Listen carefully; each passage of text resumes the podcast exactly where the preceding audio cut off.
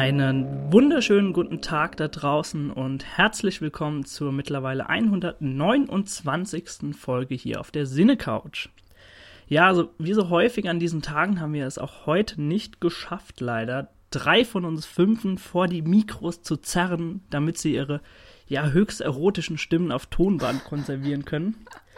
Das äh, soll das Ganze aber nicht schmälern. Das macht nur meine Vorstellung umso leichter und umso kürzer. Deswegen muss ich nur eine Person vorstellen, und zwar unsere weibliche Quotenstimme. Hallo, Michi.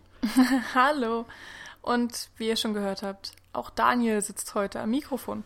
Sehr erfreut, sehr erfreut. Hallo. Ähm, ja, ich finde das heute gar nicht so schlimm, dass wir nur zu zweit sind, weil erstens haben die Zuhörer da draußen damit viel, viel mehr Platz, sich hier neben uns auf die Couch zu schmeißen und sich gemütlich nach hinten zu lehnen und uns bei der Besprechung zuzuhören. Und zweitens, und ich glaube, da spreche ich auch für dich, schmälert das nicht so in gewisser Weise unsere Hingabe für den Film, den wir heute besprechen. Und zwar soll es um äh, den im Jahre 2006 äh, in die Kinos gekommenen The Fall gehen von Tarsem Singh. Genau, dieser Film hat tatsächlich eine atemberaubende Entstehungszeit hinter sich. Er hat nämlich insgesamt ganze 15 Jahre gebraucht, also 15 Jahre hat Tassim Singh für seinen zweiten Spielfilm nach The Cell gebraucht, der, ich glaube, wenn ich mich jetzt nicht irre, äh, ich noch im Kopf auf 2000 in die Kinos mhm. kam. Warum das so ist, das werden wir alles natürlich in der Besprechung erklären, aber um euch erstmal einen ganz kleinen Einblick zu schaffen und einige werden den Film natürlich nicht kennen, weil er ja nicht so im Mainstream verhaftet ist, auch mit seinen äh, Erzählstrukturen und so weiter. Ähm, gibt euch Michi jetzt erstmal eine kleine Einführung, was es denn da eigentlich geht. Genau. Und wie schon gesagt, der Film ist nicht allzu bekannt, deswegen halten wir uns mit prekären Details an dieser Stelle auch zurück. Ähm, und es geht nur um die Plotstruktur. Das heißt, jeder von euch da draußen kann äh, ohne Gefahr gespoilert zu werden zuhören. Ähm, in The Fall geht es um ein kleines Mädchen, sie heißt Alexandria. Äh, und sie hat sich ihren Arm gebrochen, ist deswegen in einem Krankenhaus in. Oh Gott, wo ich glaube Los Angeles. Los Angeles, Los Angeles? glaube ich. Ja, genau, Los Angeles im Jahre 1900. Was ist das? 40, ja, das ähm, 30. ist schon ein ganz interessanter Punkt, weil zu Beginn eigentlich nur long, Los Angeles long, long ago steht. Also schon genau. mal so, so ein märchenhafter Ansatz. Ähm, da äh, durch die Tatsache, dass wir wissen, was äh, Roy Walker, was du jetzt auch gleich noch schildern wirst, von Beruf ist, können wir es ungefähr einordnen, wo wir uns befinden hier zeitlich. Genau, also ja, ich würde mal sagen, es ist auf jeden Fall Anfang ähm, 1900 irgendwas. Und äh, genau, Alexandria ist eben in einem kleinen ähm, Krankenhaus und äh, wird da mit ihrem gebrochenen Arm verarztet. Und weil ihr natürlich äh, als kleines Kind immer relativ langweilig ist, läuft sie im Krankenhaus herum und trifft irgendwann auf Roy Walker, gespielt von Lee Pace, ähm, der bettlägerig ist, beziehungsweise äh, gelähmt ist, dadurch, dass er bei seinem bei seiner Arbeit einen Unfall hatte. Und zwar ist er, so wie ich das noch im Kopf habe und verstanden habe, ähm, Stuntman bei Film. Genau, bei, in der frühen Stummfilmzeit. Also ich denke mal, dass wir uns so äh, Anfang der 20er Jahre befinden. Hier. Ja, irgendwie sowas. Ähm, deswegen, ja, ist er leider bettlägerig. Und langsam freunden die beiden sich miteinander an. Und äh, Roy Walker fängt an, der kleinen Alexandria eine ähm, fantastische Geschichte zu erzählen, die dann im Film nicht nur zu hören, sondern eben auch äh, mit Bildern zu sehen ist.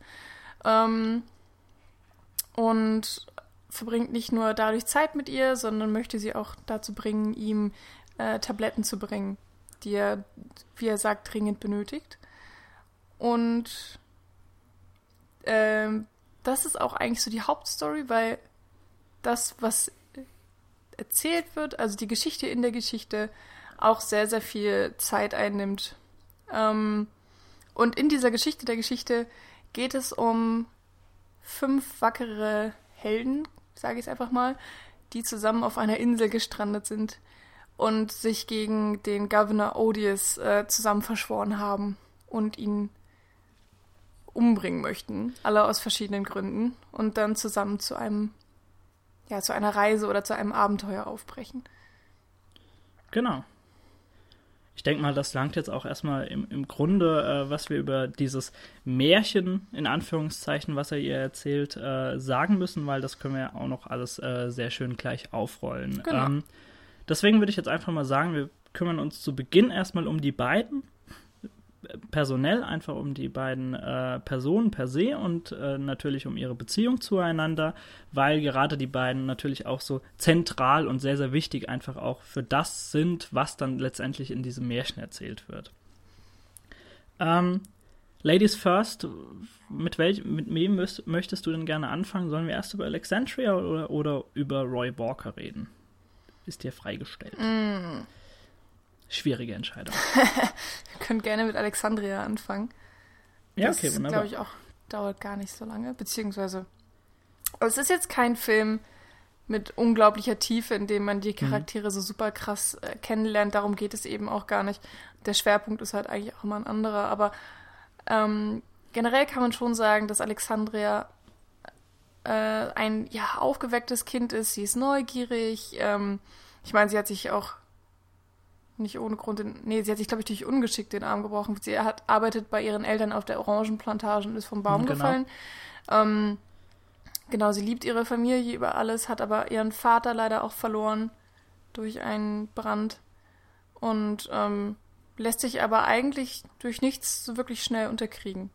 Hm, so die Tapferkeit eben eines kleinen Kindes und genau. so die, die Weltoffenheit im Grunde. Ähm, ja, du hast schon gesagt, ähm, als, ich den, als ich den Film das allererste Mal gesehen habe und äh, das erste, was du im Grunde tatsächlich dann zu Beginn mitbekommst, ist dieses kleine Mädchen. Also die Bindung zu dem Film wird in, über dieses kleine Mädchen aufgebaut. Und ich habe schon in mehreren Podcasts immer meine Schwierigkeit darüber geäußert, wenn, wenn Kinderschauspieler teilweise mhm. zu prätentiös äh, arbeiten und sich zeigen wollen und ich dadurch dann eben so diese Bindung zum, zum Film verliere. Und das, ähm, und damit können wir auch schon so zu der allerersten sehr, sehr großen Stärke des Filmes kommen, ist hier überhaupt gar nicht so. Also Alexandria ist unfassbar putzig und süß. Sie spielt unfassbar unprätentiös.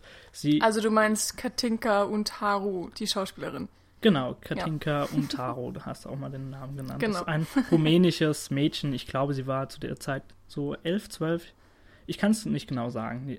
Ist auch ähm, nicht unbedingt wichtig dafür, was wir jetzt gleich sagen werden. Ähm, ja, sie, sie agiert nicht wirklich so von sich heraus so unfassbar viel, so wie andere Kinderschauspieler, sondern sie, also die sich präsentieren wollen, sondern sie wartet immer ab und beobachtet Roy Walker in allem, was er tut. Und das wirkt so unfassbar natürlich alles. Also du hast schon gesagt, Alexandra ist total fasziniert von Geschichten. Das merkst du in jeder Faser des Films zu Beginn. Ähm, zum Beispiel steht sie bei mehreren Gesprächen einfach nebendran und lauscht und äh, möchte da dann mehr drüber wissen. Oder sie hört ein Pferd und stellt sich dann vor, wie der, wie der Schein durch äh, Licht, äh, durchs Schlüsselloch so fällt, dass das, dass das Pferd ähm, ja umgekehrt quasi an die Wand projiziert wird. Also alles, alles Dinge, die wir auch vom Medium-Film so ein bisschen äh, kennen. Und äh, darum soll es natürlich auch später so ein bisschen gehen, um die Verwobenheit des Filmes und des Medium-Film. Ähm, und ich habe schon gesagt, sie, ist, sie agiert unfassbar natürlich. Und ich habe dann mal nachgeschaut. Und zwar hat ähm, Tarsim Singh tatsächlich von zu, Be zu, Beginn an gesagt, er möchte nicht mit irgendeinem Kinderschauspieler arbeiten.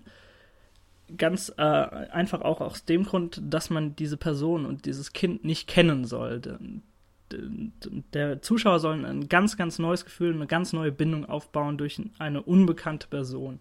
Und ähm, bei dieser Suche haben, äh, hat ihm vor allem, wenn ich mich jetzt nicht irre, Spike Jones geholfen teilweise, ähm, der auch bei der Finanzierung und so weiter des Films ge äh, geholfen hat. Und äh, da sind sie nach sehr, sehr langer Zeit auf eine Schule gekommen. Sie haben nämlich in Schulen gecastet, weil Taslim Singh war es sehr, sehr wichtig, ähm, Kinder in einem Alter im Grunde abzuholen und zu casten, die in einem Stadium sind, bevor sie äh, selbst verstehen, also er, er hat mehrere Jahre lang die Erfahrung gemacht, dass Kinder sehr, sehr früh dieses Bewusstsein entwickeln, sich präsentieren zu wollen, wie man bewusst agiert.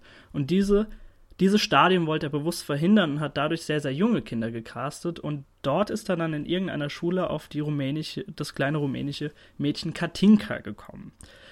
Und ähm, ja, das war in einem Stadium, wo der, der, ja, der Film noch sehr, sehr früh war und nur geplant wirklich war. Und ähm, sein Bruder, der einer der ausführenden Produzenten ist und Tarsim Singh selbst, äh, ist dann natürlich aufgefallen, okay, sie müssen sich jetzt beeilen mit diesen Produktionen, weil in wenigen Monaten, wenn man das so sagen kann, wird Katinka ein ganz, ganz anderes Mädchen sein, nämlich dieses Bewusstsein entwickelt haben, dass sie weiß, wie sie agieren muss und wenn da eine Kamera läuft, was sie machen muss. Und das wollten sie nicht. Und deswegen, ja, war das alles so eine Nacht- und Nebelaktion, dass es dann tatsächlich losging.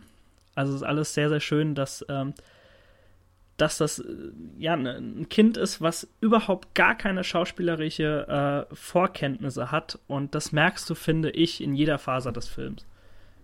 Ja, das finde ich auch auf jeden Fall. Ähm, du hast schon gesagt, sie ist extrem natürlich und ich weiß auch gar nicht, ob man es noch irgendwie besser aussprechen kann oder oder auf den Punkt treffen kann, weil ähm, man hat immer das Gefühl, dass sie eigentlich sie selbst ist und ab und zu kriegt sie dann von der Seite mal einen Spruch in den Mund gelegt, den sie dann ja. einfach wiederholt, aber immer auf ihre eigene Art und Weise. Und ja, sie macht natürlich auch dann kleine Fehler so zwischendurch und äh, ja, es wirkt alles so, ja, eben nicht gespielt und also es, es wirkt nach einem, es wirkt im Grunde nach einem ganz einfachen Dialog, ohne dass die Kamera dabei ist. Also als wüsste mhm. sie eben nicht, dass die Kamera dabei ist. Und äh, man sieht ja, auch in sehr, sehr vielen äh, Aufnahmen in der äh, beim Zusatzmaterial teilweise, dass, äh, dass Tassim Singh auch zu der Kleinen hingegangen ist und gesagt hat, du machst ungefähr das und das sollst du dabei fühlen.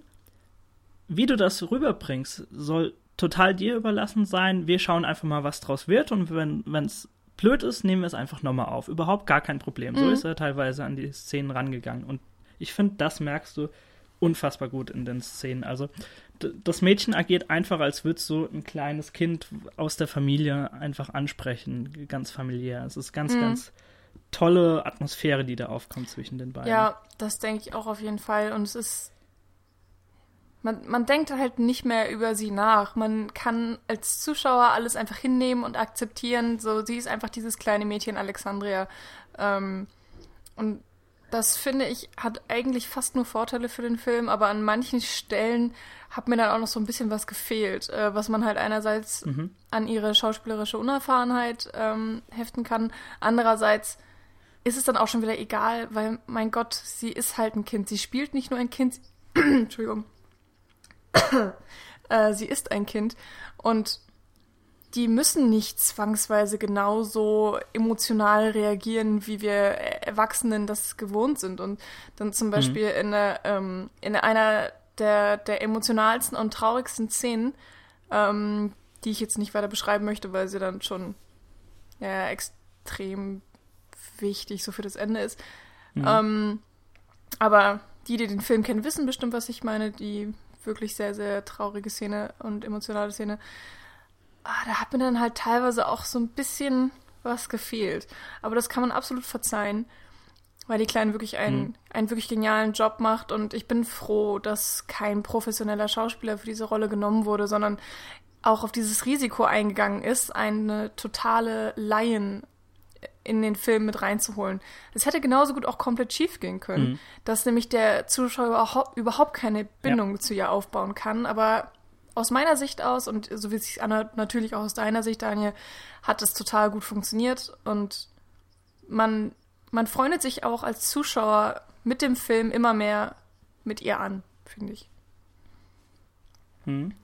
Ähm, du hast gerade von Gefahren gesprochen, die das Ganze äh, enthält. Ähm, da habe ich noch zwei Randbemerkungen. Und zwar ähm, ist es tatsächlich eben so, dass Tassim Singh alles, was in diesem Krankenhaus spielt, also die tatsächliche Geschichte um äh, Roy Walker und Alexandria, das alles am Stück abgedreht hat. Ich glaube, da hat er so zwölf Wochen dafür gebraucht. Und danach sind sie erst äh, losgegangen und haben dann wirklich diese, diese äh, wahrlich epische Geschichte äh, und dieses Märchen gedreht, ähm, was er ihr dann erzählt.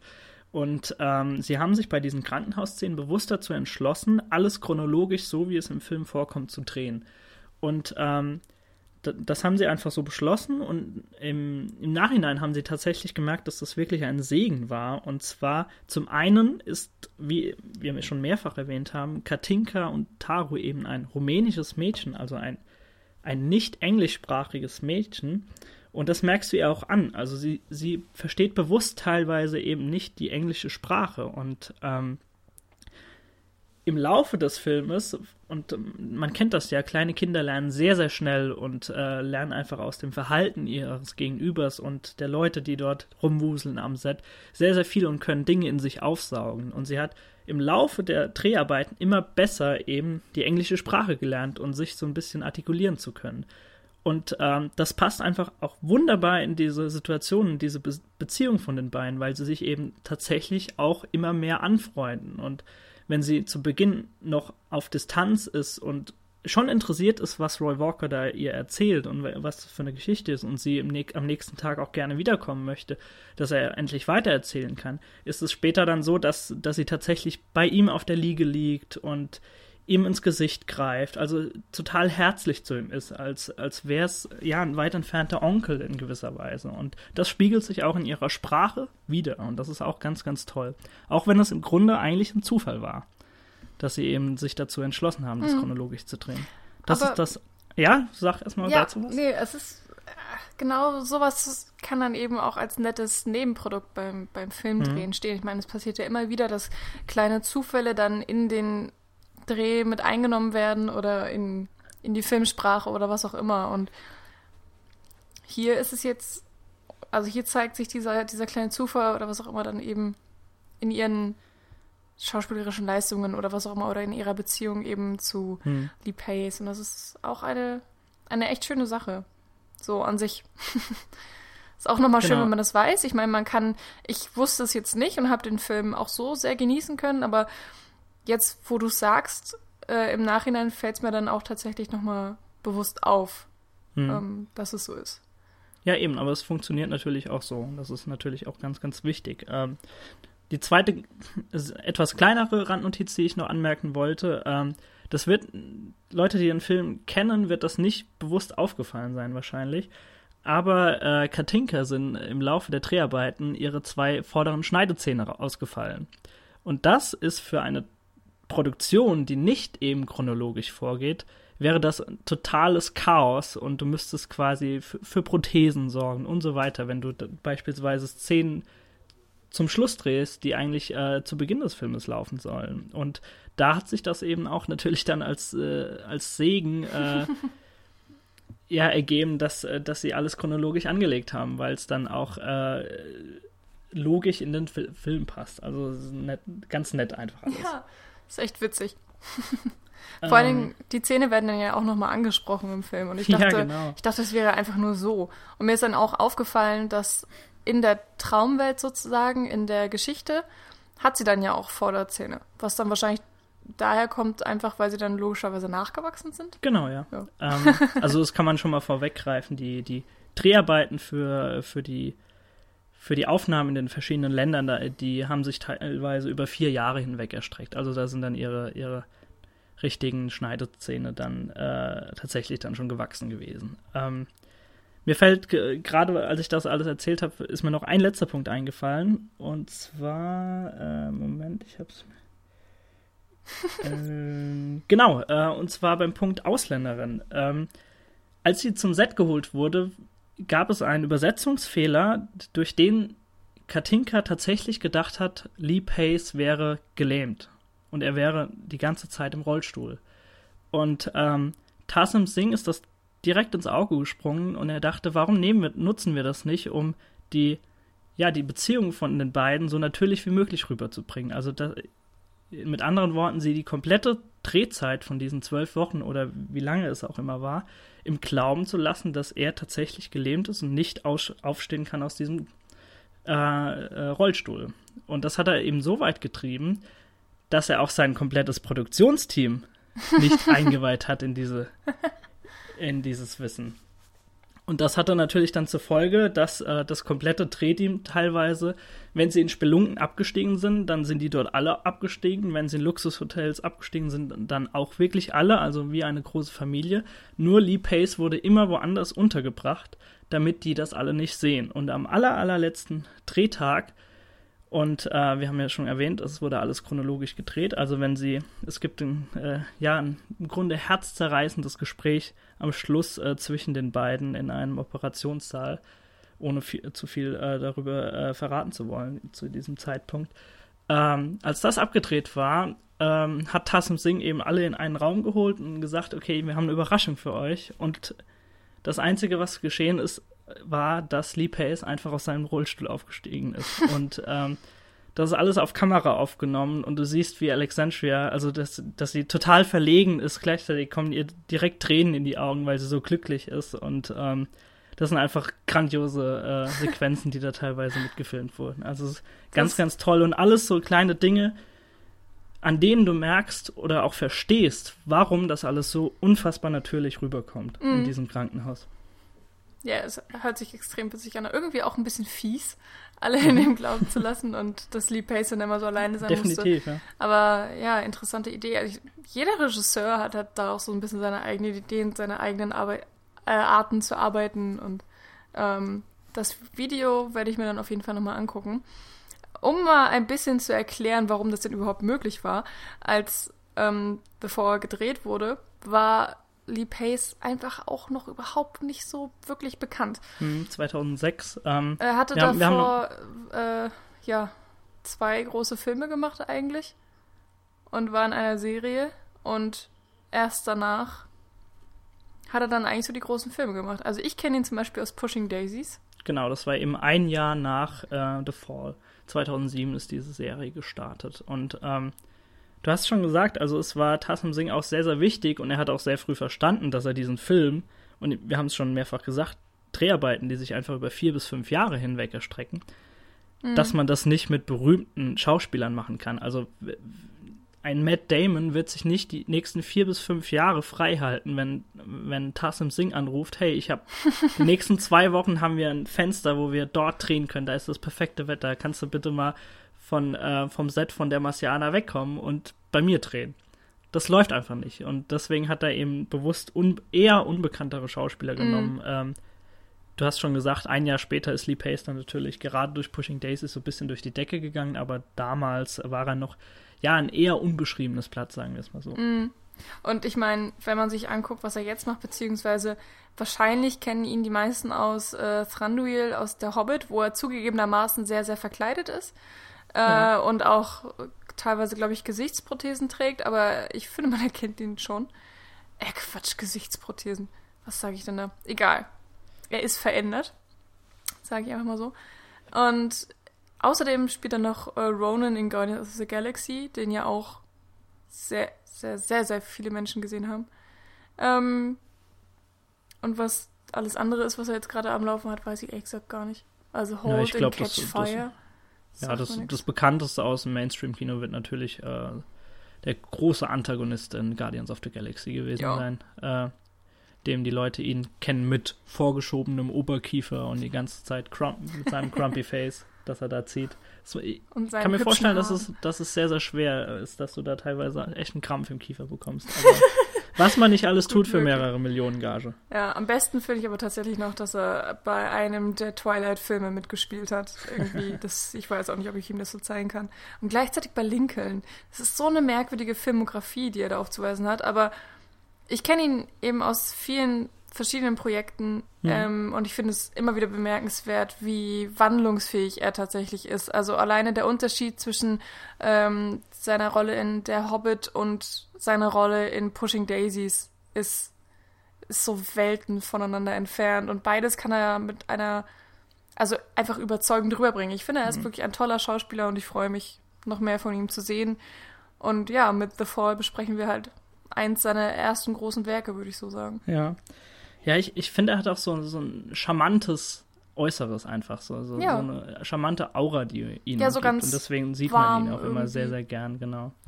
Mhm. Ähm, hast du auch wunderbar übergeleitet zu der, zu der anderen wichtigen Person, die wir, genau. äh, die wir hier haben, und zwar äh, tatsächlich den, den zweiten Protagonisten, Roy Walker. Du hast es eingehend in deiner Beschreibung schon mal kurz erwähnt. Also er ist dem Film verhaftet als Stuntman und äh, be besitzt dadurch im Grunde natürlich auch so die Kunst des Geschichtenerzählens. Und wir haben ja gesagt, Alexandria ist total fasziniert von Geschichten. Und diese Kunst des Geschichtenerzählens benutzt er dafür, um das Kind in seinem Sinne zu manipulieren. Du hast von Tabletten gesprochen. Und ähm, sie möchte natürlich dann immer wieder wissen, äh, wie es weitergeht. Und deswegen kann er sie natürlich bewusst lenken und ähm, ja in seinem Sinne handeln lassen. Und ähm,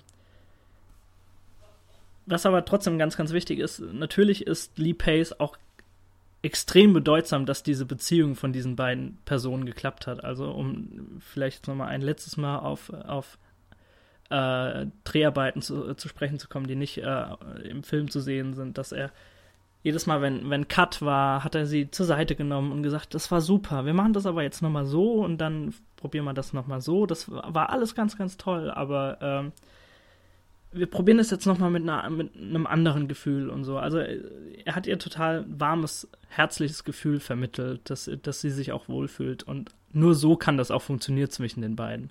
Und äh, ja, in, in seinem in seinem Kabuff, äh, er ist ja wirklich an die, an die Matratze gefesselt und äh, später entsteht daraus fast schon ein Kammerspiel, wenn, wenn er diesen Vorhang äh, ja über, ums Bett zieht und sie abgeschottet sind von der Außenwelt und dann wirklich nur noch in diesem Märchen äh, verhaftet sind beide und äh, genau.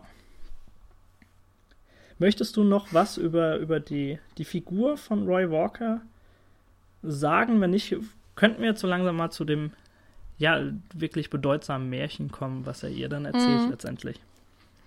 Also es gibt wenig, was ich noch über ihn sagen kann, was nicht in den Spoiler-Part gehört. Ähm, er ist auf jeden Fall eine extrem interessante Figur, die man, glaube ich, so eher selten in Filmen sieht. Ich meine, der ganze Film ist auch auf seine Art besonders, weil er halt aus fast nur diesen beiden Menschen besteht, also eben aus Roy Walker und Alexandria, die diese Verbindung zueinander aufbauen und ähm, ja, sich auch ein bisschen gegenseitig kennenlernen. Ansonsten, klar, 60 äh, Prozent sind auch die Geschichte, die erzählt werden, aber mhm. insgesamt passiert ja gar nicht unbedingt viel.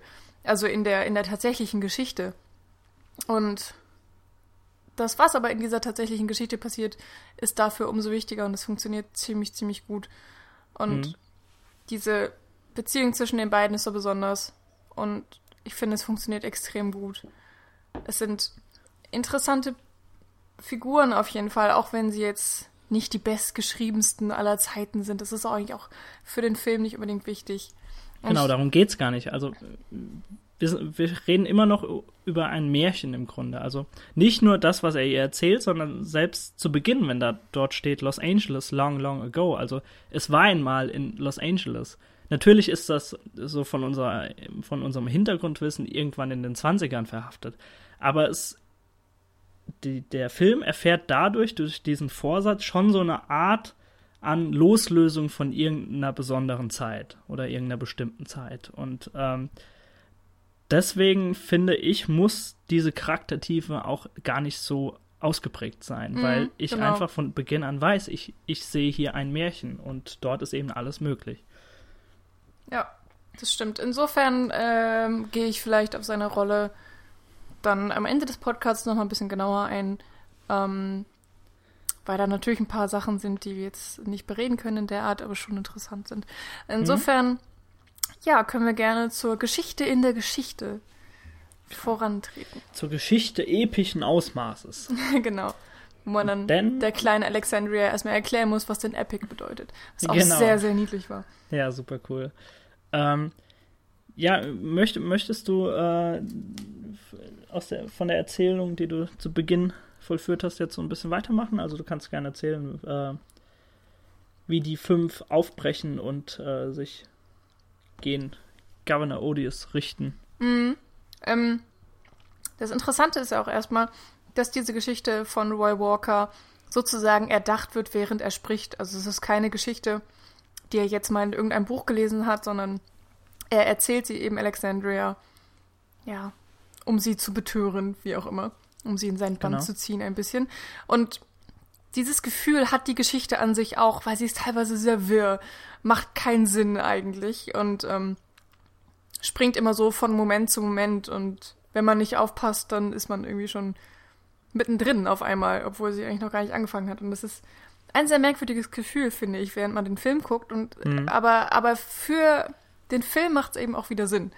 Aber wenn ich jetzt versuche, wiederzugeben, was in der Geschichte in der Geschichte passiert, ist es für mich tatsächlich sehr schwierig. Also wir haben erstmal diese fünf Personen, mit der die Geschichte anfängt.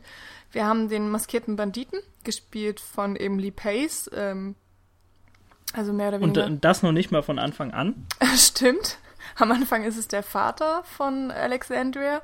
Ähm, dann erfahren wir aber eben, dass der Vater gestorben ist und sie möchte nicht, dass der maskierte Bandit äh, ihr Vater ist und deswegen übernimmt dann Roy Walker Mhm. äh, die Rolle des maskierten Banditen. Genau, alles Details, auf die wir jetzt gleich auch zu sprechen kommen. Aber mach erstmal weiter mit den Genau. Charakteren.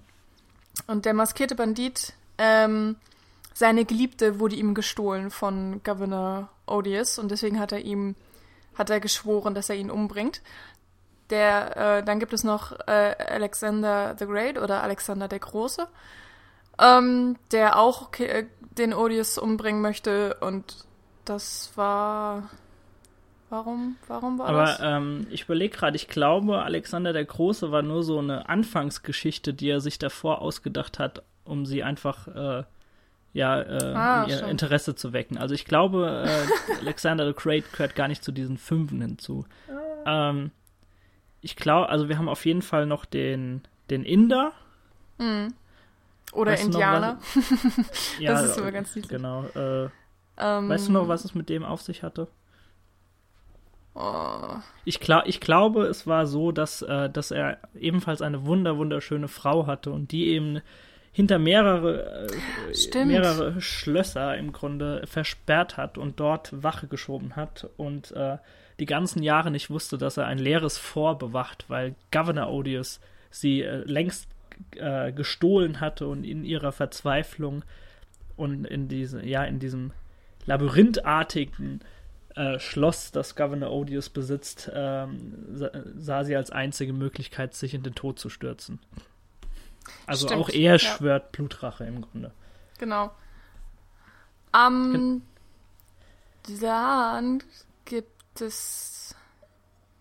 Ach genau, ähm, hier Darwin, also heißt Genau. er auch Darwin? Ja, ja, Ja, er ist ne? Charles Darwin in, Okay. in der, innerhalb des Märchens. Gut. Ähm, der tatsächlich, also dann auch nicht nur so heißt, sondern auch wirklich Da- Darwin ist. Er zieht um die Welt und schreibt eben interessante biologische Fakten auf und er ist immer mit seinem Mhm. kleinen freundlichen Affen ähm, unterwegs. Genau, der lustigerweise mehr äh, Theorien entwickelt hat als er. Genau. Also Äh, er spricht immer eigentlich so mit ihm. Er macht, der Affe macht natürlich immer dieselben Laute, aber er kann natürlich mit ihm sprechen und fasst immer das auf, was der Affe sagt. Und die meisten Theorien, wie rauskommt, kommen eher vom Affen als von Charles Darwin. Was natürlich äh, nettes Augenzwinkern ist. Und dann gibt es noch einen schwarzen äh, Sklaven, der ähm, für äh, den Odious gearbeitet hat und dessen Bruder bei den Sklavenarbeiten dann ums Leben gekommen ist. Und er zettelt eine Revolte der Sklaven an, kommt frei und beschließt dann, Odious umzubringen, weil sein Bruder gestorben ist. Hm? Und, Und dann so haben wir weiter. noch den, äh, hier den Explosionsspezialisten. Genau, von dem ich nicht weiß, wie er heißt. Ist das Luigi? Äh, ja, Luigi, genau. Ah, Perfekt. Sehr gut. der Ähm. sehr gerne Sachen sprengt. Aber es Genau nie so darf. ähm, daran merkt man auch schon, ähm, also äh, zu, zuletzt erzählt er die, die Hinter, also erzählt Roy Walker der kleinen Alexandria die Hintergrundgeschichten von, äh, von Charles Darwin und eben Luigi. Und da merkst du schon, dass ihm so langsam die Ideen ausgehen. Bei Charles Darwin sagt er einfach, ja, äh, er hat von Governor Odious hat er einen ganz seltenen Schmetterling geschenk, äh, geschickt bekommen, allerdings tot. Und danach hat er ihm Rache geschworen. Und der Luigi, ähm, bei dem hat Governor Odious dafür gesorgt, dass sich keiner mehr auf die Straßen traut und niemand mehr mit ihm reden wollte. Und deswegen hat er Rache geschworen. Also so totale Banalitäten aneinandergereiht und äh, die natürlich in einem Märchen Sinn machen. Aber du merkst schon, dass, dass Roy Walker im Grunde wirklich nur daherredet und vor sich hin mm. fantasiert und einfach das loslässt, was ihm gerade so einfällt. Ja, auf jeden Fall. Also ich meine, es sind eben auch diese fünf Leute in dieser Geschichte, beziehungsweise es kommen da noch ein paar mehr dazu. Und man, man lernt die ja gar nicht wirklich richtig kennen. Das sind alles mhm. nur so Hüllen und ähm, die ganze Geschichte, die eben erzählt wird, ist eigentlich auch deswegen so extrem unterhaltsam, weil sie so wunderschön ist. Aber da gehen wir, glaube ich, dann später nochmal ein bisschen näher drauf ein. Wichtig ist halt erstmal, wir haben diese Leute, alle wollen den Odious umbringen. Sie sind aber auf einer Insel mitten im Meer, weil sie da, ich weiß gar nicht, sie wurden da von Odious, glaube ich, hintransportiert, so als ja, irgendwie, so, keine Ahnung. Damit sie ihm nicht auf die Pelle rücken können, glaube ich. Ich glaube, um, ähm, Butterfly Island auch noch. Genau. Heißt es tatsächlich. Also es, die Insel sieht aus wie ein ganz kleiner Schmetterling. Und von da Und müssen Charles sie Darwin nochmal äh, einen kleinen Stachel reinzurammen. Von da müssen sie dann natürlich erstmal runterkommen. Und der kleine Affe gibt dann eben den Tipp, dass Elefanten schwimmen können. Und wie das dann auch so ist, sehen sie, glaube ich, eine Sekunde später einen schwimmenden Elefanten, wo sie dann einfach auf den Rücken steigen und zum Festland getragen werden. Genau. Und also, ich will mich jetzt gar nicht so in die Details bestürzen, weil ich meine, wir erzählen die Geschichte auch gerade teilweise Leuten, die den Film noch nicht gesehen haben. Es bringt nichts, dann ja. alles zu erzählen. Auf der anderen Seite wirklich, die Geschichte ist so ein bisschen egal. Es geht um die Optik.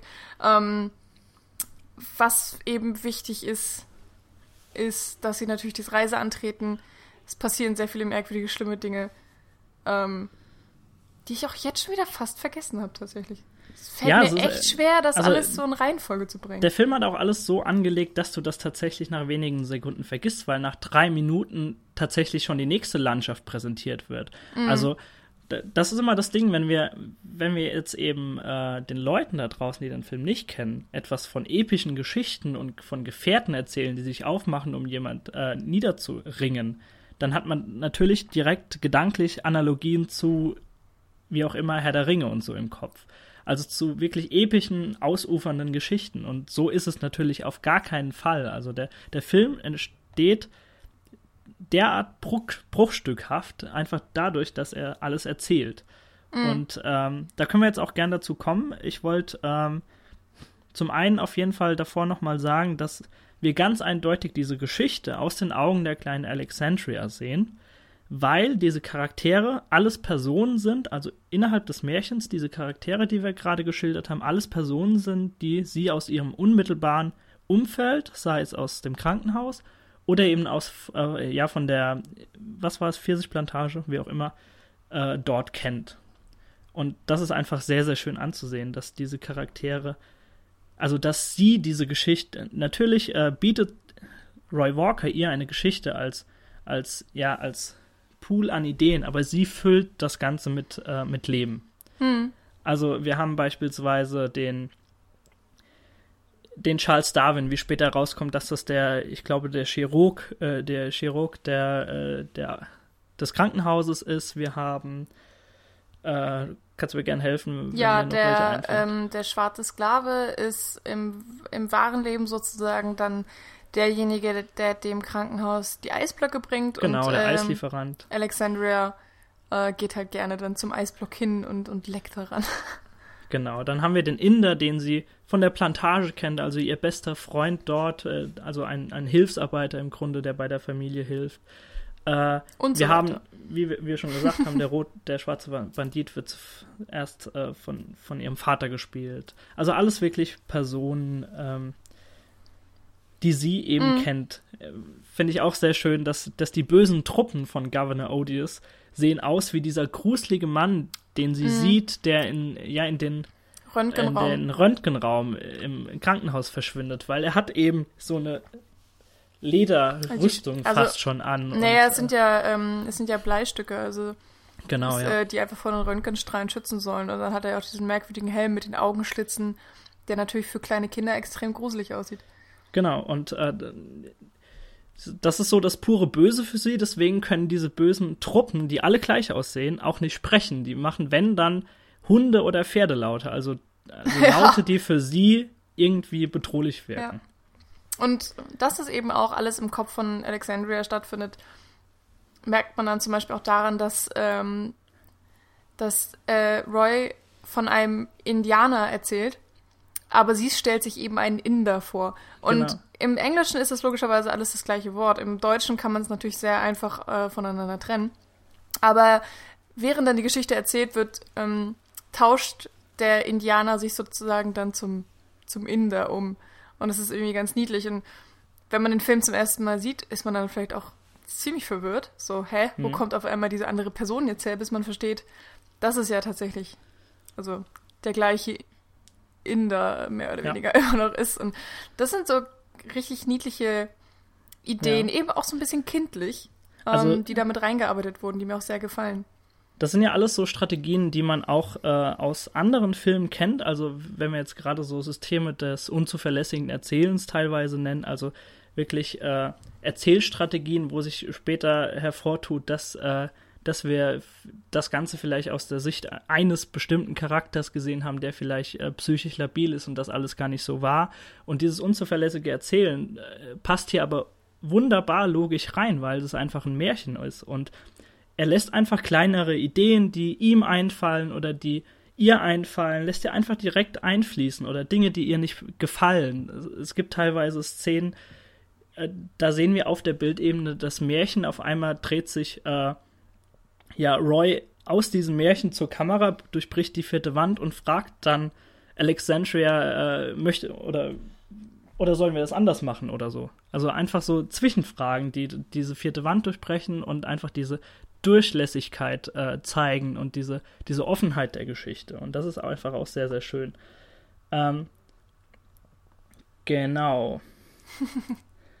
Zugleich hat man auch äh, so das Gefühl, dass, dass jedes, ja, jedes Detail, was du aus dem richtigen Leben kennst, wir haben das schon mit den, mit den Personen so ein bisschen äh, anklingen lassen, aber auch so einzelne Details wie den alten Mann, den sie kennt, äh, der inkontinent ist, äh, oder ein Gebiss, was, was dieser dann hat und was er da aber immer rausnimmt und sie gar nicht verstehen kann, warum er denn sein Gebiss rausnimmt nachts und das in ein Wasserglas tut. Also alles so ganz, ganz kleine Details, die aber alle Bewandtnis haben, weil sie einfach in die in das Märchen verwoben werden von ihr und wir das durch ihre Augen sehen. Das ist einfach ganz, ganz wunderbar zusammengefasst hier. Ja, es ist auf jeden Fall sehr niedlich. Also es gibt leider, das ist so ein bisschen auch vielleicht mein Kritikpunkt, das ist Mhm. mit diesen Details hat, hat, hat man sich auch ein bisschen zu einfach gemacht und ich wäre gern vielleicht noch mal ein bisschen mehr überrascht worden. Ähm, aber ja, das ist, wie gesagt, es tut mir leid, wenn ich mich wiederhole, alles nicht wirklich so wichtig. Hm. Ähm, weil eben vor allem die Optik zählt und ich denke, dass wir jetzt auch mal langsam, glaube ich, dahin kommen sollten. Genau. Ähm, äh, ja, die, die Geschichte innerhalb der Geschichte nimmt nämlich wirklich sehr viel Raum eigentlich auch im Film ein. Ähm, ja, weil es auch einfach die schönsten Bilder hat. Also ich meine, niemand möchte zweieinhalb Stunden, äh Quatsch, Entschuldigung, zwei, zwei Stunden lang Lee Pace gefesselt im Bett sitzen sehen, wie er zwei Stunden lang die Geschichte Alexandria erzählt, sondern die Magie dieses Films ist eben, dass Alexandrias äh, Imagination, Imagination, nee, immer, Imagination. Imagination, Entschuldigung, zum Leben erweckt wird, eben, ja, durch die Magie des Films auch ein bisschen. Mhm. Ähm, und wir diese wunderschönen Bilder zu sehen bekommen von, ich weiß nicht, wie vielen verschiedenen Städten auf der Welt. Also die müssen ja bestimmt auf drei, vier verschiedenen Kontinenten auch gedreht haben. Wir sehen ja auch teilweise das, ähm, das Taj Mahal Mhm. ist zu sehen, ähm, äh, die Pyramiden und ich weiß nicht was noch, auf jeden Fall wunder wunderschöne Orte, bei denen man auch sofort sieht, dass das nicht im Studio gedreht wurde, sondern dass sie vor Ort sich diese wunderschönen Locations rausgesucht haben, äh, sehr viel Zeit verbracht haben. Ähm, das prägt natürlich einerseits äh, das Aussehen des Films und dann natürlich diese, wie soll man sagen, sehr stilisierten Kostüme eben auch, sehr krasse Farbkontraste äh, oder auch einfach generell intensive Farben. Mhm. Ähm, es ist so ein insgesamter, fast schon künstlicher Stil, Mhm. der da produziert wird, ähm, der wirklich ganz, ganz besonders ist und sehr viel Spaß auch beim Zugucken wirklich macht, weshalb man auch einfach da mal da sitzen kann und den Film tatsächlich ansieht, also und die Bilder ansieht, äh, in einer Also sehr kannst- aktiven Art und Weise. Du kannst den Film ohne Probleme zwei bis dreimal schauen und ich einmal auf die Optik äh, konzentrieren und einmal dann auf die auf das Märchen, das tatsächlich dann erzählt wird darin. Ähm, das ist überhaupt gar kein Problem. Also du, du hast ja auch äh, vorhin schon gesagt, äh, es fällt dir aber trotz allem schwer, da irgendwie eine Handlung rauszulesen, weil es halt die ganze Zeit hin und her springt. Mm. Und äh, wir haben das ja schon anklingen lassen, dass das wunderbar passt mit dieser Bruch, Bruchstückhaftigkeit. Ähm, um das Ganze jetzt nochmal zu unterfüttern, ich habe ja schon gesagt, äh, die, dieser Dreh in diesen Ländern hat tatsächlich vier Jahre gedauert und es sind insgesamt, ähm, ist in, insgesamt Material aus 18 unterschiedlichen Ländern zu sehen. Und äh, du hast ja schon gesagt, es ist meistens dann irgendwelche ikonografischen Bauten. Wir sehen sie teilweise. Ich, in einer Aufnahme, ich glaube, die geht nur fünf Sekunden, wie sie über die chinesische Mauer laufen. Aha, und dann ist, sind wir wieder irgendwo ganz anders. also du, du, siehst teilweise Bauten nur im Hintergrund Mhm. und äh, weißt aber sofort, wo wir uns dann befinden. Und ähm, ich finde das schon sehr beeindruckend, dass, dass ein Regisseur sich die, diese Zeit auch nimmt und sagt, okay, ich will diesen Film nicht fertigstellen, wenn ich nicht die perfekten Ortschaften dafür gefunden habe. Mhm. Und äh, dazu muss man auch ganz klar nochmal sagen, dass Tassim Singh den kompletten Film aus eigener Tasche gezahlt hat. Er hat teilweise äh, Produzenten gehabt, die ihm dann auch beim Sponsoring geholfen haben, unter anderem den ominösen Namen David Fincher, um den mal in die Runde zu werfen.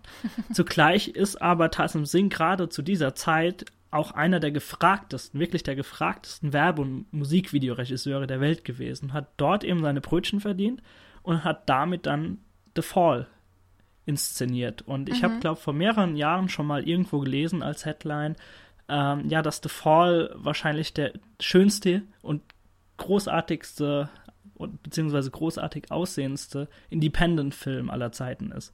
Es ist nämlich tatsächlich ein Independent-Film, aber normalerweise kennt man die in anderen Ausmaßen Mm, das als stimmt. das, was man dann tatsächlich sieht. Das ist wirklich bemerkenswert. Ähm, wenn man sich die, äh, die, die Bilder, die Filmbilder anguckt, hat man auch immer das Gefühl, dass eigentlich extrem viel Geld dahinter gesteckt haben muss, weil auch die Qualität an sich schon so gut ist. Ähm, man merkt eben auch, oder ich hatte jedenfalls das Gefühl, dass er wirklich sehr gute Objektive gehabt haben muss, weil einfach auch jede Kleinigkeit gestimmt hat. Also zum Beispiel das Taj Mahal konntest du so extrem gut erkennen, obwohl sie bestimmt einen Kilometer davon entfernt waren. Ich, Ja. ich weiß es nicht genau, wie weit, aber man darf da ja auch tatsächlich auch gar nicht so nah dran. Es gibt diesen einen Punkt, wo man davor stehen kann und man sieht es mit allen vier Türmen und ist halt ein ganz beliebtes Postkartenmotiv und ich glaube, ich habe das Gefühl, genau da haben sie auch gedreht. Es sah jedenfalls für mich so aus und ähm, ja, es, es wirkt wirklich nicht wie ein Independent-Film. Das hat mich, überrascht mich gerade auch so ein bisschen tatsächlich. Ja, Independent-Film einfach dadurch, dass er auf, auf niemanden sonst angewiesen Ja, war. Also er hat es ja. natürlich aus eigener Tasche bezahlt und war natürlich dann auch sein eigener Herr und konnte von, von Sekunde eins bis zur letzten Sekunde wirklich alles bestimmen. Und das Ja. hast du natürlich nur dann, äh, wenn Produktions- äh, oder Produktionsfirmen dir sehr, sehr vertrauen oder wenn du es aus eigener Tasche zahlst. Ja, es ist wirklich bemerkenswert. Ich musste tatsächlich auch bei sehr vielen Shots an ähm, Samsara denken oder Baccarat. Ich bin gerade. Es gibt ja diese, es gibt ja diese beiden ähm, Dokumentationsfilme, Hm. die an sich keine Geschichte haben, sondern einfach nur, wo ein Kamerateam über eine bestimmte Zeit in die verschiedensten, schönsten Ortschaften der ganzen Welt ähm, gezogen ist, um wunderschöne Aufnahmen äh, aufzunehmen, eben teilweise auch Zeitraffer und ähm, von Gebäuden, von Menschen, von Tieren, von der Natur allgemein, alles durcheinander. Und in der Form, wie diese Sachen eben aneinander geschnitten sind, ergibt sich dann doch irgendwie eine Art Handlung oder auf jeden Fall Sinn dahinter. Hm. Und einige der Locations, die wir in The Fall sehen, kommen eben auch tatsächlich in diesen zwei Filmen vor. Ich beziehe mich jetzt gerade auf den älteren und ich meine, ich meine, das war Baccarat. Ah, ich weiß Kann nicht. ich dir leider nicht helfen. Egal. Leider noch nicht gesehen. Schlimmes Halbwissen. Beide extrem empfehlenswert, aber nicht hintereinander gucken, weil sie sind sich so ähnlich, dass wenn man dann ähm, den zweiten Film sieht, gar nicht mehr wirklich wertschätzen kann, wie genial und wie wunderschön er eigentlich ist, weil man dann vom ersten noch so verwöhnt ist. Also lasst euch Zeit mit diesen beiden Filmen, aber schaut sie auf jeden Fall. Es ist einfach pure Filmmagie mhm. eigentlich auch, was, was da gezaubert wurde. Und ein kleiner Teil davon steckt eben auch hier in The Fall.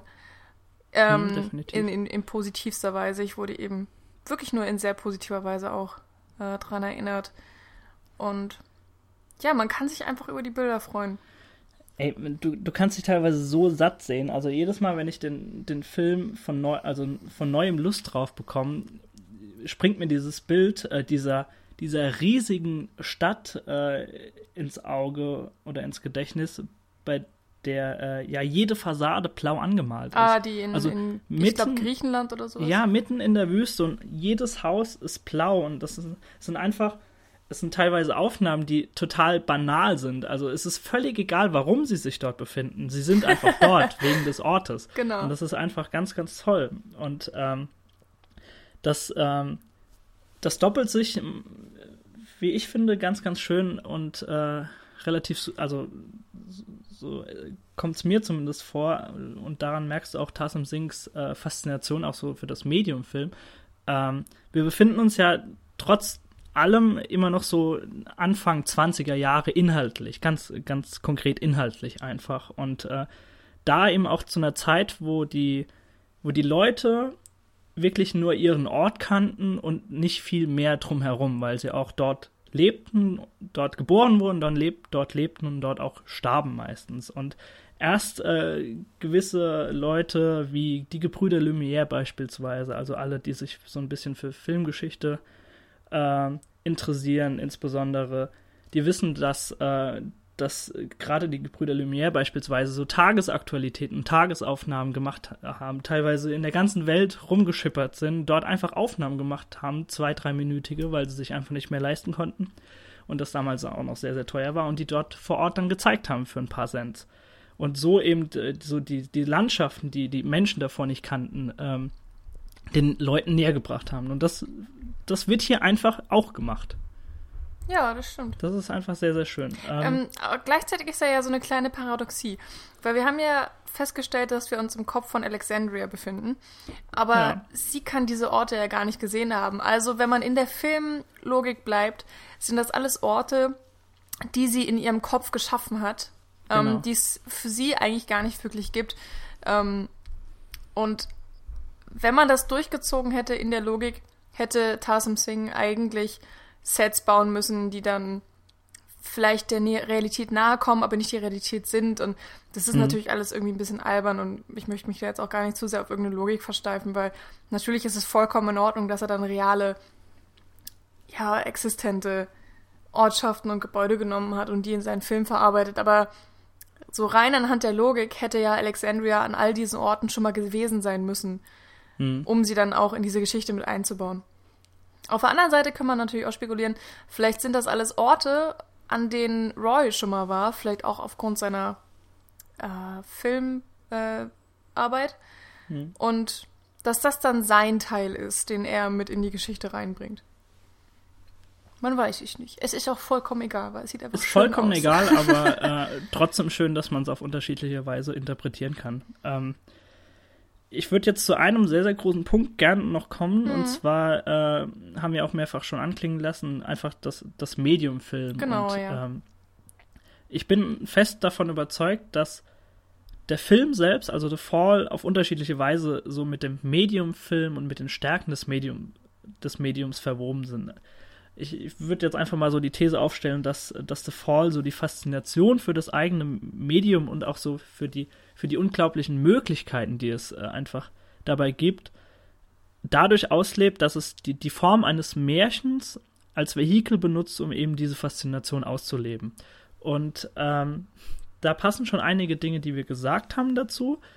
Äh, ich würde das jetzt einfach noch mit so ein paar Punkten untermauern. Und zwar, wir haben schon mehrfach gesagt, dass es für die, für die Geschichte und für die filmische Abbildung, die wir dann sehen, es teilweise überhaupt gar keinen Sinn macht, dass, dass Dinge von, von der einen auf die andere Sekunde geändert werden. Dass, hm. dass auf einmal der, der schwarze Bandit nicht mehr ihr Vater ist, weil, weil sie dazu traurig wird, sondern dann durch Roy ersetzt wird und sie sich aber dann auf einmal dann tatsächlich auch noch anders vorstellt, dass also dass, dass Roy innerhalb der Geschichte nochmal anders spricht und dann auf einmal ein Franzose ist und alle ihn mit More Kapitän äh, begrüßen. ohne dass sie sich hinterfragen. Also es macht alles überhaupt gar keinen Sinn.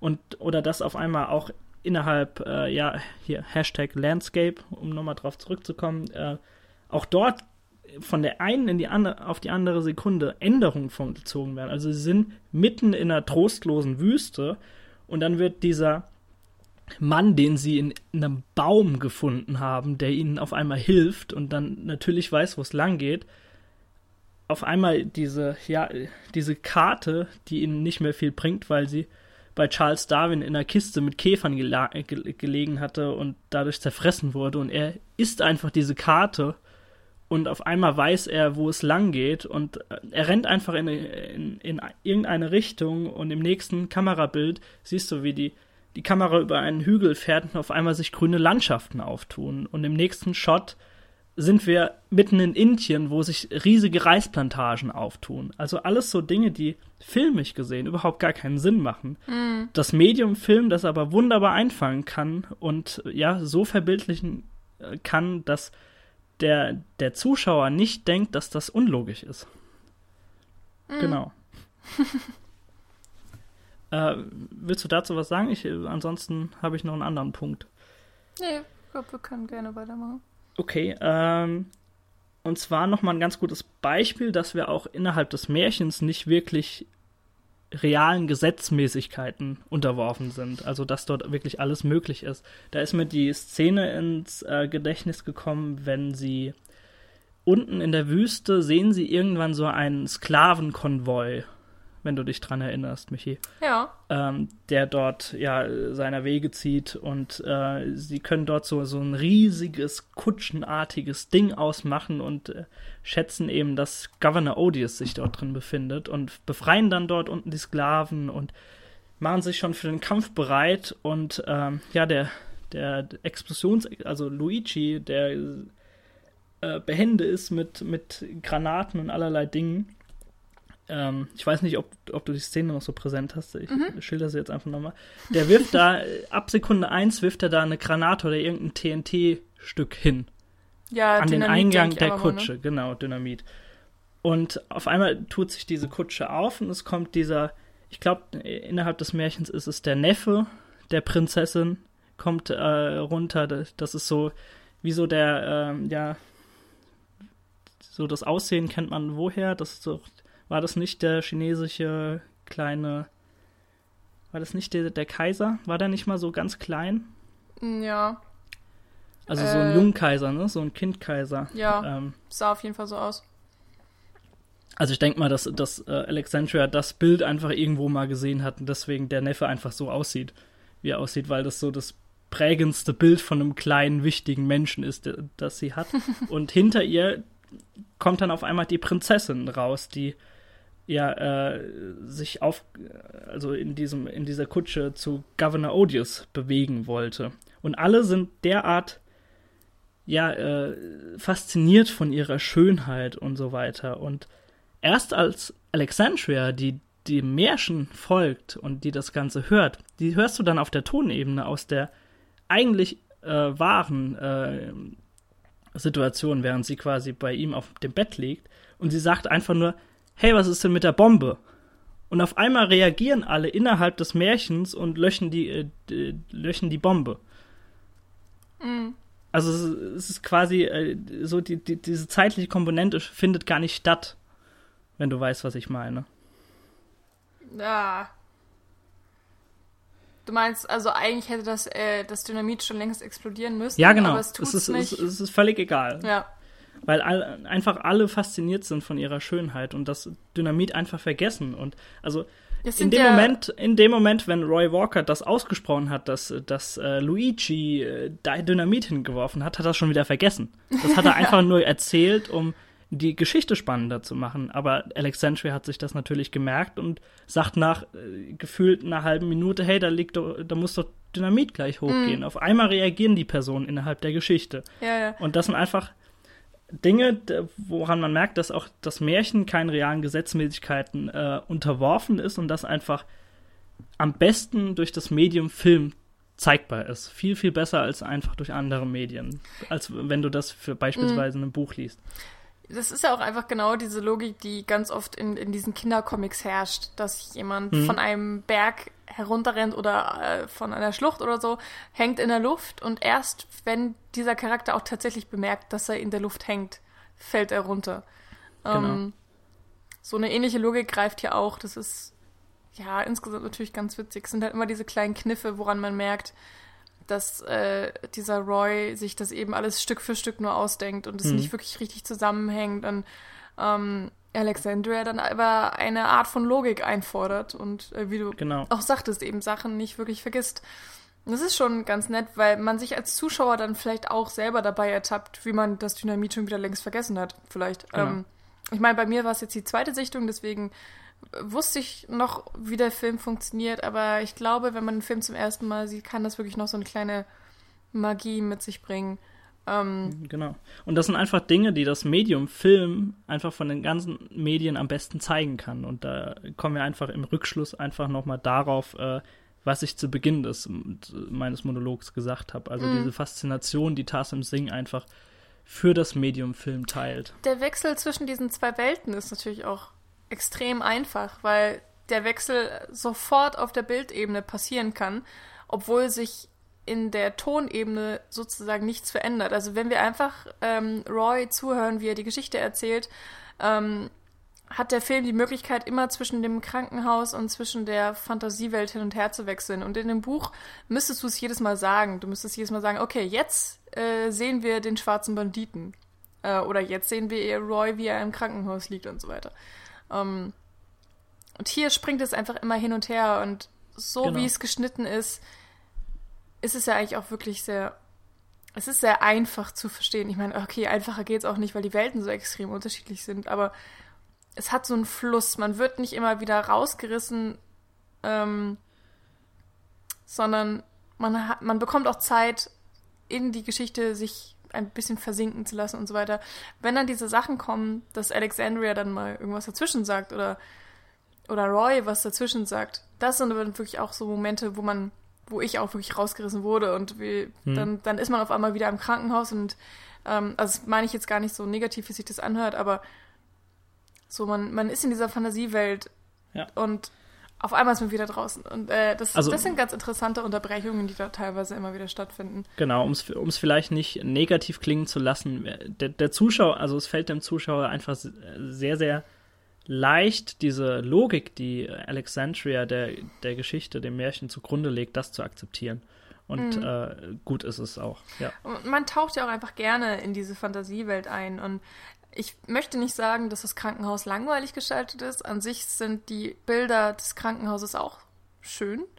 Ähm, und sie sind natürlich auch irgendwie schön gestaltet, schön ausgeleuchtet. Es hat alles irgendwie diesen warmen Braun, Orange-Ton mehr oder weniger. Ähm, aber natürlich haben Krankenhäuser auch immer etwas Tristes. Und Roy zum Beispiel bewegt sich ja auch nie. Äh, Alexandria läuft ja mhm. durch das ganze Krankenhaus rum und Roy ist immer irgendwie an demselben Punkt gefangen. Wenn man aber in der Fantasiewelt ist, kann er anders machen, was er möchte. Er kann rumrennen und ja, er sich eben als der schwarze Bandit frei bewegen und es sind rein optisch dann auch schon wieder sehr ja interessante Unterschiede einfach mhm. und man kann sich in beiden Welten zu Hause fühlen und zurechtfinden. Und beide Welten haben so rein von der Optik her auch ihren Charme. Aber natürlich ist dann die, die Fantasiewelt, die Geschichte in der Geschichte dann doch um einiges reizvoller und interessanter und eben, ja, was wir jetzt auch, glaube ich, schon mehrfach gesagt haben, einfach der Kern dieses Films auch und, mhm. und das ist das Hauptstück dieses Films. Und ich finde, zum Kern dieses Films kommen wir jetzt auch mal mit Stichwort Spoiler-Part, wenn du einverstanden ja. bist, weil wir haben jetzt wieder die ominöse Schallmauer von einer Stunde, glaube ich, wieder durchbrochen. Ja. Von daher würden wir jetzt einfach mal zum Spoiler-Part übergehen und äh, vielleicht kannst du da einfach fortfahren mit deiner Erzählung über das Märchen und äh, ganz kurz, ja, den, den roten Faden im Grunde einfach kurz schildern, den oder der äh, sowohl die Krankenhausgeschichte als auch das Märchen miteinander verbindet. Also warum Roy das alles erzählt. Ja, da bin ich mir gar nicht sicher, ob ich das alles so verstanden habe, wirklich. Aber ich versuche es jetzt einfach mal. Ich helfe du dir. kannst falls- mich ja gerne berichtigen Genau. oder so. Ähm, wir haben ja schon darauf hingedeutet, dass Alexandria äh, von ihm so ein bisschen anhand der Geschichte manipuliert wird oder anhand der Geschichtenerzählung. Und ähm, er fordert irgendwann mal kleine Gefallen von ihr ein und äh, er soll ihr doch eine, eine Flasche mit Pillen äh, reichen. Da sind dann eben ähm, ja, Mor Morphinpillen drin, also sch starkes Schmerzmittel. Und sie weiß nicht, was das ist. Er schreibt ihr den Namen auf und dann bringt sie ihm tatsächlich auch die Flasche, aber weil sie gedacht hat, dass, ein, dass er das E wie eine 3 geschrieben hat, ähm, bringt sie ihm nur drei Tabletten. Genau, den Rest hat sie den Abfluss runter. genau. Das ist auch so unfassbar kindlich, kindliche Idee an sich. Es funktioniert einfach ganz gut trotzdem. Und ähm, der Hintergrund ist natürlich, dass Lee Pace, äh, Quatsch, Entschuldigung, also Roy, ähm, durch seine Lähmung und ich glaube auch dadurch, dass äh, seine Freundin gestorben oder hat sie ihn verlassen? Äh, sie hat ihn verlassen. Ah, hat ihn also verlassen, Er, okay. er, er, musste dann tatsächlich sehen, dass es eigentlich keine Liebe war, die äh, sie an ihn gebunden hat. Also er wurde dann, glaube ich, tatsächlich auch als Stuntman bei diesem Film ersetzt. Also wir sehen den Film ja äh, am Schluss in einigen wenigen Szenen, während er ja dann letztendlich wirklich im, im Krankenhaus für die Kinder aufgeführt wird mit einem richtigen Projektor und so weiter und alle sind versammelt. Und äh, ab einer gewissen Zeit äh, ist Roy Walker einfach nicht mehr zu sehen, sondern der andere Stuntman, der dann zum Star, zum eigentlichen Star wurde. Und zu dem ist sie dann natürlich gegangen. Und er versinkt jetzt natürlich in Trauer und in, Mhm. in Liebeskummer. und ja, noch viel schlimmer Depressionen, die ihn dann so weit bringen, dass er sich tatsächlich auch das Leben nehmen möchte, kann dies aber nicht alleine tun, beziehungsweise wird vom Krankenhauspersonal auch so ein bisschen überwacht und ähm, möchte sich dann eben mit diesen Morphintabletten umbringen und ähm, es klappt zweimal nicht aus, ja, einmal weil er eben zu wenig Tabletten hat, anderes Mal sind es nur Placebo-Tabletten, äh, die er dann zuhauf schluckt, aber keinen Effekt auf ihn haben. Und mehr und mehr wird ihm seine Verzweiflung deutlich und auch seine, seine tiefe Trauer, ähm, die auch im kompletten Kontrast steht zu dieser Geschichte, die er eben eigentlich erzählt hat. Also die so voller Farbe und auch Leben zu stecken scheint, auch ja Mut und, und Lebenswillen. Also Hm. ich meine, die Personen im, im, in der Geschichte möchten sich ja für etwas rächen. Das ist ja eigentlich so ein bisschen auch ein Kampf, also um Gerechtigkeit und damit eben auch, ja, Verbesserung meinetwegen des eigenen Lebens. Und das hat ja eigentlich nichts mit, mit seinem Gemüt zu tun. Das erzählt er nur Alexandria zuliebe. Und man hat das Gefühl, ähm, dass er eher den Odious verkörpert, der umgebracht werden soll. Ähm, nicht, weil er so viel Schlechtes getan hat, sondern einfach, weil er auch den Wunsch hat, zu sterben. Okay, findest du? Ja, so eine, also. Es passt also, halt schon. Natürlich eher. so, so, so ein äh, Es ist nicht Das, perfekt. das, was, das, was du gesagt hast, das äh, macht vollkommen Sinn. Also so, so einen finalen Todesgedanken, den er hegt und äh, das natürlich, äh, das kann man natürlich auf Governor Odious äh, projizieren als, als Projektionsfläche, ganz einfach gesehen. Ähm, ich finde aber trotzdem, dass, dass er ja in dem Märchen eigentlich nur äh, Alexandria das vermittelt, was er ihr eigentlich nicht so äh, in, in Worten sagen kann. Ganz einfach dadurch, dass er das nicht preisgeben möchte oder sie es auch ganz einfach nicht verstehen würde. Und er packt es eben in dieses Märchen, damit auch sie als kleines Kind das eigentlich ja vermittelt bekommt, ohne dass, ohne dass er jetzt eigentlich äh, sie auf ja ihr irgendwas äh, sagen möchte damit. Also er, er, er packt einfach seine Trauer in diese Geschichte und das und äh, in seiner Trauer äh, hegt er eben unendlichen Hass auf diesen Governor Odious, der auch verkörpert wird von diesem anderen Stuntman, äh, wenn wir jetzt auch schon im Spoiler-Part sind. Ähm, genau, also Ach ich, so. ich, ich habe das so verstanden, dass er einfach diesen, diesen elenden Hass, den er verspürt, äh, in diese Geschichte packt und deswegen diese fünf Mannen und Recken äh, dort losziehen lässt, um diesen Governor Odious zu stürzen. Und ähm, es ist ja tatsächlich dann am Ende so, wenn sie wirklich aufeinandertreffen, dass er viel zu schwach ist, um diesen Governor Odious umzubringen. wenn du verstehst, was ich meine. Und äh, Hm. im Grunde dann äh, sich äh, oder in einer Phase ist, äh, sich dieser Trauer letztendlich wirklich hinzugeben und äh, aufzugeben und äh, innerhalb der, des Märchens dann auch ja sich umbringen zu lassen von Governor Odious. Daran merkst du auch teilweise, dass, dass seine Gemütslage, und wir haben ja auch schon gesagt, dass, also mehrfach jetzt erwähnt, dass, äh, dass er das so salopp alles äh, vor sich hin fantasiert und von Stück zu Stück äh, erzählt und seine Gemütslage ist eben einfach sehr, sehr bestimmend für diese Geschichte. Also Hm. Wenn er gerade mal lustig drauf ist, hat er eine ganz, ganz tolle, spannende Idee für sie, die sie fesselt. Und wenn er eben aber gerade ja am Rande eines Nervenzusammenbruchs ist oder eben nicht mehr leben möchte, das lässt er dann eben auch in diesem Märchen äh, ja äh, aus und äh, Mhm. lässt eben diese Gefährten dann nach und nach sterben in, ja in einem Pfeilhagel bei Explosionen, sie opfern sich und so weiter, obwohl Alexandria das alles gar nicht hören möchte. Hm. Ja, nee, das stimmt schon, das du auf jeden Fall recht. Mir ist halt voll entgangen, dass dieser Odious der andere, ähm, Ah, okay, ja gut. der Typi ist. Deswegen war mir das nicht ganz so deutlich. Ähm, aber was ja schon. Ja, keine Ahnung. Ähm, jetzt auch nicht so wichtig. Mir hat mir hat es ehrlich gesagt ein bisschen lang gedauert, bis es mal zu dem Punkt kam. Mhm. Weil über eine Stunde lang oder, oder ich, ja, bestimmt anderthalb oder so, Ja, der Film geht, hat ja auch eine gute Länge. Also ja, der genau. geht ja also zwei Stunden. zwei Stunden. aber- Und nach anderthalb Stunden ist man halt immer noch nicht bei dem Punkt erreicht, wo dann mal tatsächlich klar wird, ähm, Hm. was, was Roy sich bei der ganzen Sache denkt und wie er eigentlich fühlt. Und ähm, wie gesagt, es war jetzt meine Zweitsichtung und ich wusste schon, was mich erwartet und ich konnte mich auf die Bilder nicht so unbedingt einlassen ähm, und habe mich mehr auf die Geschichte konzentriert. Und da war mir halt vieles einfach zu belanglos und, und zu Mhm. sehr Kindergeschichte, als dass ich da wirklich noch in den Film mit reingefallen bin.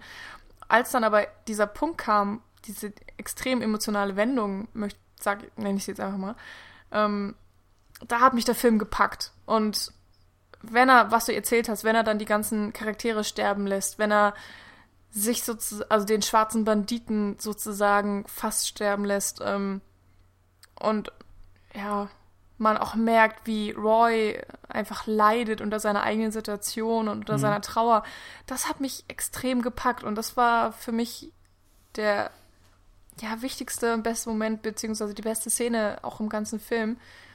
Und ich finde es ein bisschen schade, dass man darauf dann irgendwie anderthalb Stunden warten musste. Und ähm, ich glaube, bei der, bei der ersten Sichtung war das für mich tatsächlich noch so ein bisschen so ein Schock. Und äh, also mehr oder weniger im positiven Sinne, weil der Film mich äh, mitgenommen hat und mich überraschen konnte. Und dadurch war ich dann eben emotional schockiert, was auch immer, und habe noch mehr mitgelitten. Und jetzt bei der zweiten Sichtung ja, wusste ich halt schon so ein bisschen natürlich, was mich erwartet, worauf ich achten soll und kann und bla bla bla. Und ja, dann Ähm, weiß ich nicht. Ist es vielleicht einfach nicht unbedingt meine, Gesch meine Art des, des, äh, des Erzählens? Also ich, und ich meine jetzt nicht die Geschichte in der Geschichte, sondern ich meine den kompletten Film an sich. Da hätte ich persönlich dann vielleicht doch nochmal ein bisschen mehr Wert auf äh, die Charaktere gelegt und so weiter und so fort. Aber nichtsdestotrotz, diese Szene am Ende ist wirklich genial gemacht, unfassbar ergreifend und auch wirklich ein extrem gelungener Höhepunkt dann im Film. Hm. Ähm, um das einfach nochmal ganz kurz auch besser in Worte fassen zu können und auch nochmal äh, knapp analysieren zu können, würde ich das Ganze einfach nochmal inhaltlich verorten, wo wir uns gerade befinden. Also wir haben ja mehrfach jetzt drüber gesprochen, dass, äh, dass er die Gefährten äh, innerhalb seiner Erzählung sterben lässt und auch sich fast an den Rande des Todes bringt. Und äh, tatsächlich ist es äh, innerhalb des Krankenhauses so weit passiert, dass dass Alexandria gemerkt hat, okay, äh, Roy Walker ist ganz, ganz schlecht drauf und äh, gibt sich so seiner Trauer so ein bisschen hin, obwohl sie überhaupt gar nicht weiß, was er hat. Und deswegen macht sie sich noch ein letztes Mal auf in die Apotheke und möchte eben Pillen nochmal für ihn holen.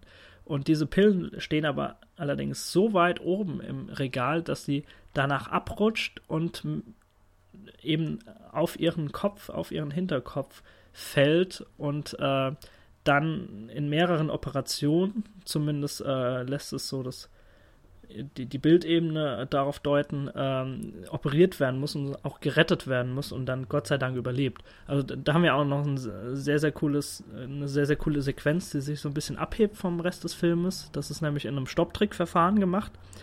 Ähm, wenn du dich noch dran erinnerst. Sagt dir das noch was? Mir sagt Stopptrick auf jeden Fall was.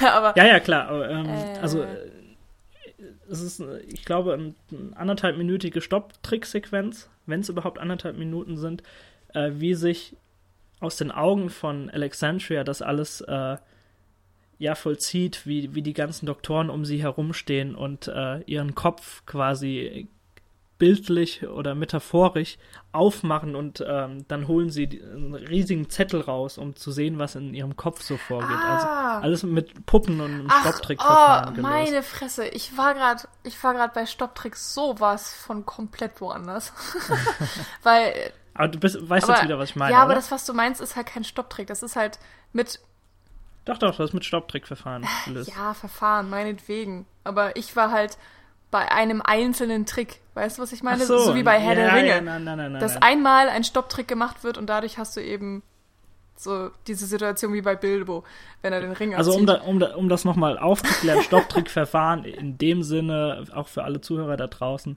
wie es teilweise auch ein Tim Burton beispielsweise auch sehr, sehr gern benutzt bei seinen Filmen, dass, dass jedes Bild äh, einzeln geschossen wird, ein, dann kleinste Bewegungen und kleinste Details geändert werden und daraus dann ja ein, ein flüssiges Bild, ein flüssiges Filmbild äh, in der Montage entsteht. Genau. Und das wird eben auch hier eingesetzt. Wollte ich nur kurz erwähnen, weil es sich so besonders nochmal vom Film abhebt und das übrigens auch von einer deutschen Firma gemacht, dieser äh, Stopptrickfilm, ähm, bei dem Tassim Singh einfach hingegangen ist und gesagt hat, ja, da geht es um ein kleines Mädchen, ähm, das hat äh, sehr große Angst, wird operiert und weiß nicht so, was auf sich zukommt. Macht mal. Und sie haben eben das dann draus gemacht, was einfach sehr, sehr cool ist. Und ähm, auch auf der, beim, im Bonusmaterial ist der, der Stopptrickfilm ungekürzt eben drauf. Der ist da zwei, dreimal so lang als das, was tatsächlich dann in den Film reingepackt hat. Genau. Auf jeden Fall, um letztendlich jetzt zu dieser äh, inhaltlichen Endsequenz zu kommen. Oh Gott, mir ist jetzt endlich eingefallen, wie es heißt. Genau. Stop Motion. das hat lang gedauert. Ja, Entschuldigung. Aber so, jedenfalls. sind beide wieder äh, beieinander, was das genau. angeht. Ähm, und zwar hat Alexandria tatsächlich diese Operation, diese sch schwerwiegende Operation überlebt und Roy Walker äh, hat dort quasi, so macht es zumindest den Anschein, immer bei ihr am OP-Tisch gewacht, bis sie eben aufwacht. Und ähm, dort ähm, realisiert er jetzt eben so langsam, was er eigentlich diesem kleinen Mädchen angetan hat. Also durch seine Kunst des er Geschichtenerzählens sie so weit manipuliert hat, dass sie fast gestorben wäre. Und ähm, das treibt ihn nur noch mehr in diese Chaosspirale hinein. Und, mm. und davon ausgehend erzählt er dann eben die Geschichte, in der die Gefährten nach und nach äh, sterben, einfach weil seine Stimmungslage sich dermaßen äh, ja gehen Abgrund bewegen, im Grunde. Mhm. Und ähm, das ist auch so der, dieser Punkt und der rote Faden, der dann auch äh, im Krankenhaus und im Märchen so ein bisschen zusammenläuft, weil ab diesem Punkt weigert sich Alexandria einfach, dass diese Geschichte einfach so ausgeht, wie er gerade erzählt. Und sie greift bewusst einfach selbst in diese Geschichte ein. Und das, was wir äh, zuvor noch, also da ist so ein Reisesack dabei, wo die ganze Zeit der Affe drin war, dort steigt innerhalb des Märchens auf einmal einfach Alexandria aus und hilft den Gefährten in vielerlei Hinsicht. Also sie weigert sich einfach, das zu akzeptieren, was er ihr gerade erzählt, weil sie sagt ab einem gewissen Punkt, okay, das ist nicht nur deine Geschichte, das ist ab jetzt in einer gewisser Weise auch meine Geschichte mhm. und wir erzäh erzählen die gerade zusammen.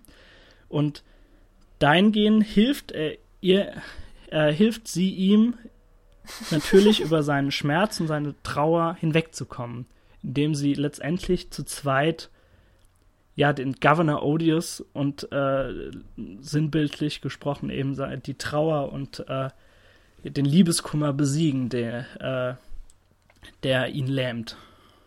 Genau. Ja, das ist dann natürlich auch. Ja, ich habe mich ja die ganze Zeit gefragt, ob es eine tatsächliche Rettung war, also ob, ob ob es ihn wirklich so sehr aus der Depression hat ziehen können, dass er danach dann auch keine Suizidgedanken mehr hat.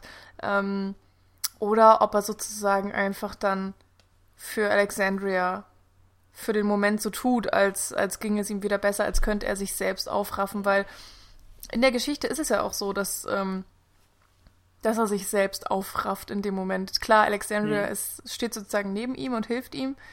Ähm, aber sie greift ja in dem Moment, wo er unter Wasser gedrückt wird, nicht selbst ein, sondern das ist dann der, der schwarze Bandit in der Geschichte selbst, der sich da aus der Situation befreien muss. Aber auch nur, weil sie im, im Erzählen der Geschichte eingreift. Also ich glaube, Alexandria ist da an einem Punkt, wo sie durchaus versteht in ihrem Alter, mhm. dass es gerade nicht nur um eine Geschichte geht, sondern um einen wirklichen menschlichen Charakter ja. oder ein Individuum, das sich aufgegeben hat. Ähm, das hört man teilweise auch an, an Sätzen, die sie so, also die, diese zwei Welten verschlingen, äh, äh, verschmelzen dann auch teilweise ineinander. Sie sagt dann nämlich, ich möchte nicht, dass du stirbst. Lass ihn leben, den mm. schwarzen Banditen. Mm. Also ja, ist nein, sich natürlich. völlig bewusst dieser ähm, Sache, dass das, es um Roy Walker auch geht. Das, das möchte ich auch gar nicht genau. sagen. Ähm, nur, das, der Film hat ja sozusagen dann ein Happy End. Und mhm. Ich frage mich aber eben, ob das Happy End aus der Sicht von, von Roy Dauer Walker, ist, meinst du? ja, mhm. ob, es, ob es nur eine kurze Zeit vorgespielt war. Klar, ähm, also kann man nur Vermutungen anstellen. Ich glaube trotzdem, dass er es also, dass es sinnbildlich dafür gesprochen war, dass er das überwunden hat, weil ja während dein Handy oder dein Telefon oder was auch immer klingelt, ähm, das überwunden hat, weil auch später Alexandria nochmal kurz erwähnt, ja, dass sie wieder auf die Plantage zurückgekehrt ist und ihre Mami hat ihr erzählt, dass äh, Roy in vielen weiteren Filmen mitgearbeitet hat und sie durfte sich dann tatsächlich auch irgendeinen Film mal anschauen und hat das immer wieder die Szene geguckt, äh, wo du Roy tatsächlich erkennst und äh, mm. da musste sie mm. jedes Mal wieder lachen. Also das Aber eben so bildlich dafür gesprochen, dass, dass er zu seiner äh, ja, Leidenschaft zurückgefunden hat und äh. ähm, verstanden hat, dass, dass das keine wahre Liebe war von dieser Frau. Aber, aber bringst du da nicht was durcheinander? Weil ich meine, er ist doch immer noch gelähmt und ich habe es so verstanden, dass die Filme, die Alexandria sieht, ähm, halt ältere Filme sind, wo er tatsächlich noch mitgespielt hat. Ähm, und also, keine Ahnung, in meinem Kopf ich weiß ist es nicht. So, also es ist auf beide Weisen äh, zu interpretieren. Es ist also, irgendwie offen gelassen alles, ne? Genau, wir kriegen es ja. nicht wirklich mit, ob er diese Lähmung äh, tatsächlich irgendwann äh, kurieren kann. Mhm. Also ich, ich meine mich zu erinnern, dass das zumindest nicht erzählt wird, dass es können auch alte Filme sein. Wie gesagt, ihre Mutter erzählt ihr das zumindest, dass das Filme sind, in denen er mitspielt. Aber ein kleines Mädchen versteht natürlich nicht, äh, wann diese Filme gedreht wurden, natürlich. Mm. Aber es wird zumindest bewusst offen gelassen. Und äh, der Film schließt auf, ein, auf jeden Fall mit, mit einer ja, positiven mit einem positiven Akzent. Mm, ja, das finde ich auch. Also ich meine, ich möchte da jetzt auch keinen hm. negatives Ende dem Film andeuten. Was ich noch interessant finde bei diesen letzten Filmszenen, die wir eben sehen, äh, dass das zum Beispiel auch Szenen sind aus Filmen mit ähm, oh, Buster Keaton. Ja, genau. Ähm, wo, die ich dann teilweise auch wirklich schon gesehen habe, äh, die mit die wichtigsten Szenen seiner, seiner Filmlaufbahn so, so sind oder auch die, die Eindruck, eindruckvollsten mit den ja, bemerkenswertesten Stunts. Also ich glaube, fast jeder Filminteressierte kennt dann auch ähm, mhm. das, wo er einfach auf, auf dem, wo Buster Keaton einfach steht auf dem Boden und hinter ihm ist ja dieses riesige Haus und die Fassade des Hauses kippt nach vorne, aber er steht genau in dem Loch von dem Fenster, weshalb er nicht, ähm, nicht verletzt wird. Hm, genau. Und das wird, ist da auch zu sehen. Und es ist halt interessant, dass Alexandria die ganze Zeit von Roy spricht und, und von seinen Stunts und währenddessen hm. diese Buster Keaton-Sachen gezeigt werden, genau. in dem Buster Keaton alleine ist, wo ich dann mich gefragt habe, okay, entweder wird jetzt gerade Alexandria reingelegt und es ist eben nicht Roy, der gezeigt wird, oder der Film möchte uns sagen, dass wir sozusagen gerade Buster Keaton kennengelernt haben. naja, also äh, es, ich glaube, es wird ja auch bewusst gesagt, dass, also es, am Schluss wird ja alles äh, von Alexandria quasi erzählt mm, und genau. sie meint ja, äh, ja, ich habe dann Roy da gesehen und dann hat er auf Pferden gesessen und er hat das Gebäude runtergestürzt und du siehst dann hintereinander, wirklich schnell hin, hintereinander weggeschnitten, Aufnahmen von Harold Lloyd, von Buster Keaton, also wirklich ikonischen Stuntmans äh, aus dieser Zeit, die, also wirklich Größen des Schauspiels, die ähm, ihre Stunts natürlich alle fast selbst gemacht haben, auch ein Charlie Chaplin teilweise. Und ähm, und ähm, ja, sie hat das, sie hat einfach Roy da dann quasi reinprojiziert, ähm, mhm. was einfach so nochmal dieses kindliche Verhalten ja, das auf den Plan auch, gerufen hat, auf jeden auf, Fall. Ja, genau. Und genau das könnte nämlich auch heißen, dass Roy sich vielleicht doch umgebracht hat, aber dass für Alexandria die Figur in diesen Stuntleuten weiterlebt, auf irgendeine Art. Oder keine Ahnung. Könnt, könnte sein, muss aber nicht. Nee, so. genau. ich will es auch ähm, wirklich so offen lassen. Es ist halt, mh, mm, ja. Aber äh, interessanter Punkt, weil ich da noch nie drüber nachgedacht habe, ob es auch so ein fatalistisches Ende zulässt, das Ganze. Mhm. Also auf jeden Fall interessant, dass, dass es verschiedene Lesarten gibt hier. Das ist super cool. ja, und ähm, aber so du hast, hast ja gerade nochmal gesagt, also man kann das Ende vor allem und auch so die, die die inhaltliche Klammer, es geht nämlich einfach um einen Stuntman aus den 20er Jahren, auch so, so ein bisschen als Verbeugung und Hommage vor allen frühen Stuntmans der Filmgeschichte sehen. Also gerade, man hätte diese Endsequenz, äh, in der diese, diese Montage nochmal kommt, mit diesen ganzen äh, Schauspielern, die ihre Stunts machen, nicht, die hätte man nicht unbedingt gebraucht, aber sie war trotzdem drin, weil Tassim Singh das einfach grandios findet und äh, was sehr Wichtiges für das Medium-Film in dieser Zeit war. Mhm. Ähm, ich glaube, wir haben jetzt alles im Grunde besprochen. Ich würde noch einen kleinen Punkt nennen gerne. und dann können wir gern zum Ende kommen, wenn du nichts noch hast. Ähm, Entschuldigung. Und zwar finde ich es einfach sehr, sehr schön und ähm, wir müssen einfach nochmal uns äh, versinnbildlichen, dass wir uns trotz allem inhaltlich in den 20ern befinden, ungefähr, und es da nicht selbstverständlich war, wenn wir jetzt auf dieses Märchen schauen, dass so viele verschiedene Nationalitäten und Religionen in so einem Miteinander existieren, wie es dann letztendlich in der Geschichte ist. Wenn du, wenn du mir folgen kannst, ja. Michi.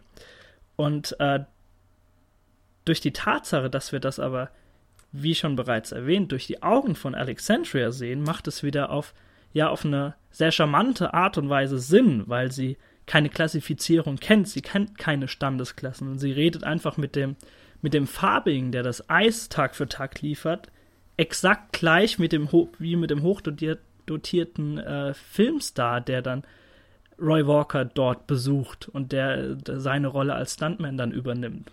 Also sie kennt diese Klassifizierung in diesem Sinne nicht. Hm. Und äh, deswegen macht das auch innerhalb des Märchens einfach wieder, ja, Sinn für mich. Und das ist einfach sehr, sehr schön anzusehen. Ja, das stimmt. Also wenn man das alles zusammenfasst, aber diese kindliche Naivität, die da auch drin steckt und dieses genau. natürlich ein bisschen Unwissen, ähm, gleichzeitig auch diese Unschuld. Ja, das stimmt. Das ist auch schön gemacht. das ist schön gemacht. Das ist das perfekte Schlusswort für diesen Podcast. Und damit können wir es auch belassen, oder? Machen wir die Vorhänge zu, wenn du nichts anderes mehr zu sagen hast. Ist okay. Ja, nee. Ich glaube, wir sind dann soweit durch. Wunderbar. Ähm, dann haben wir auch fast die anderthalb Stunden zusammen. genau. Möchtest du denn jetzt noch ein, ein abschließendes Fazit loswerden oder ein, ein Lob? Äh, ein ich glaube, ich brauche kein Lob äh, mehr vom Stapel lassen, weil ich äh, die letzten anderthalb Stunden genug gelobt habe, auch wenn wir einzelne Kritikpunkte vornehmlich durch dich auch äh, angebracht oh, haben. Was, nee, was, was, äh, nee, was äh, einfach sehr wichtig ist, äh, um zu verstehen, dass der Film auch Ecken und Kanten hat, was ihn aber auch wiederum charmant macht, finde ich. Ähm, trotz dessen bräuchte ich jetzt kein, kein Endfazit mehr. Oh. Ich würde jetzt noch. Ja, da fällt mir tatsächlich noch ein, ich habe noch mal eine Frage, weil du hast gesagt, der Film hat oh ja, 15 bitte. Jahre gedauert. Äh, 15 Jahre in dem Sinne, dass er die ersten 10 Jahre äh, durch die Welt gereist ist und diese Ortschaften gesucht hat. Ah. Also er hat sich wirklich 10 Jahre Zeit genommen, um diese diese monumentalen Bilder zu schaffen und in seinem Kopf schon mal alles äh, dahingehend zu orten, wie er das später machen möchte. Ah, okay. Genau.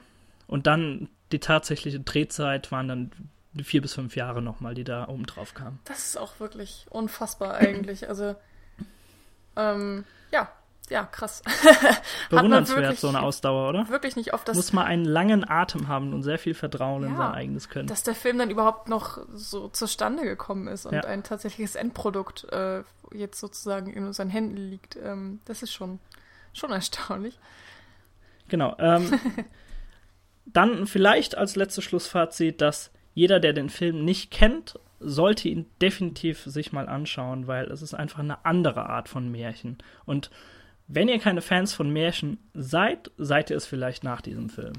Und mehr kann ich nicht mehr dazu sagen, deswegen noch ein kurzer Schlusssermon. Ähm, wie immer könnt ihr uns finden, sagt uns äh, eure Meinung auf unserer Seite www.sinnecouch.net. Äh, habt ihr den Film vielleicht schon gesehen? Seid ihr anderer Meinung über den Film? Äh, funktioniert das in, in eurem Auge vielleicht gar nicht und äh, ödet euch vielleicht einfach an, dass äh, alle drei Minuten eine andere Landschaft zu sehen ist und die, die, der Inhalt äh, gar keinen Sinn macht teilweise? Oder seid ihr d'accord mit uns und, und äh, ja, seid auch fasziniert von dem, was äh, Tassim Sing mit Fall bietet? Sagt uns eure Meinung. Ihr könnt uns natürlich auch weiterhin erreichen über Twitter, auch natürlich Cinecouch, über Facebook. Und ähm, wenn wir euch besonders gefallen haben, könnt ihr natürlich auch Mikrospenden hinterlassen. Das hilft uns natürlich immer wieder ähm, sehr gut, unsere Serverkosten zu finanzieren und noch mehr tolle Podcasts zu produzieren. Ganz genau. Und damit wäre ich over and out und du wahrscheinlich auch. Und dann hören wir uns in irgendeiner anderen Konstellation nächste Woche wieder. Genau. Es hat Spaß gemacht. Und dann Finde ich auch. bis demnächst. Tschüss. Ciao.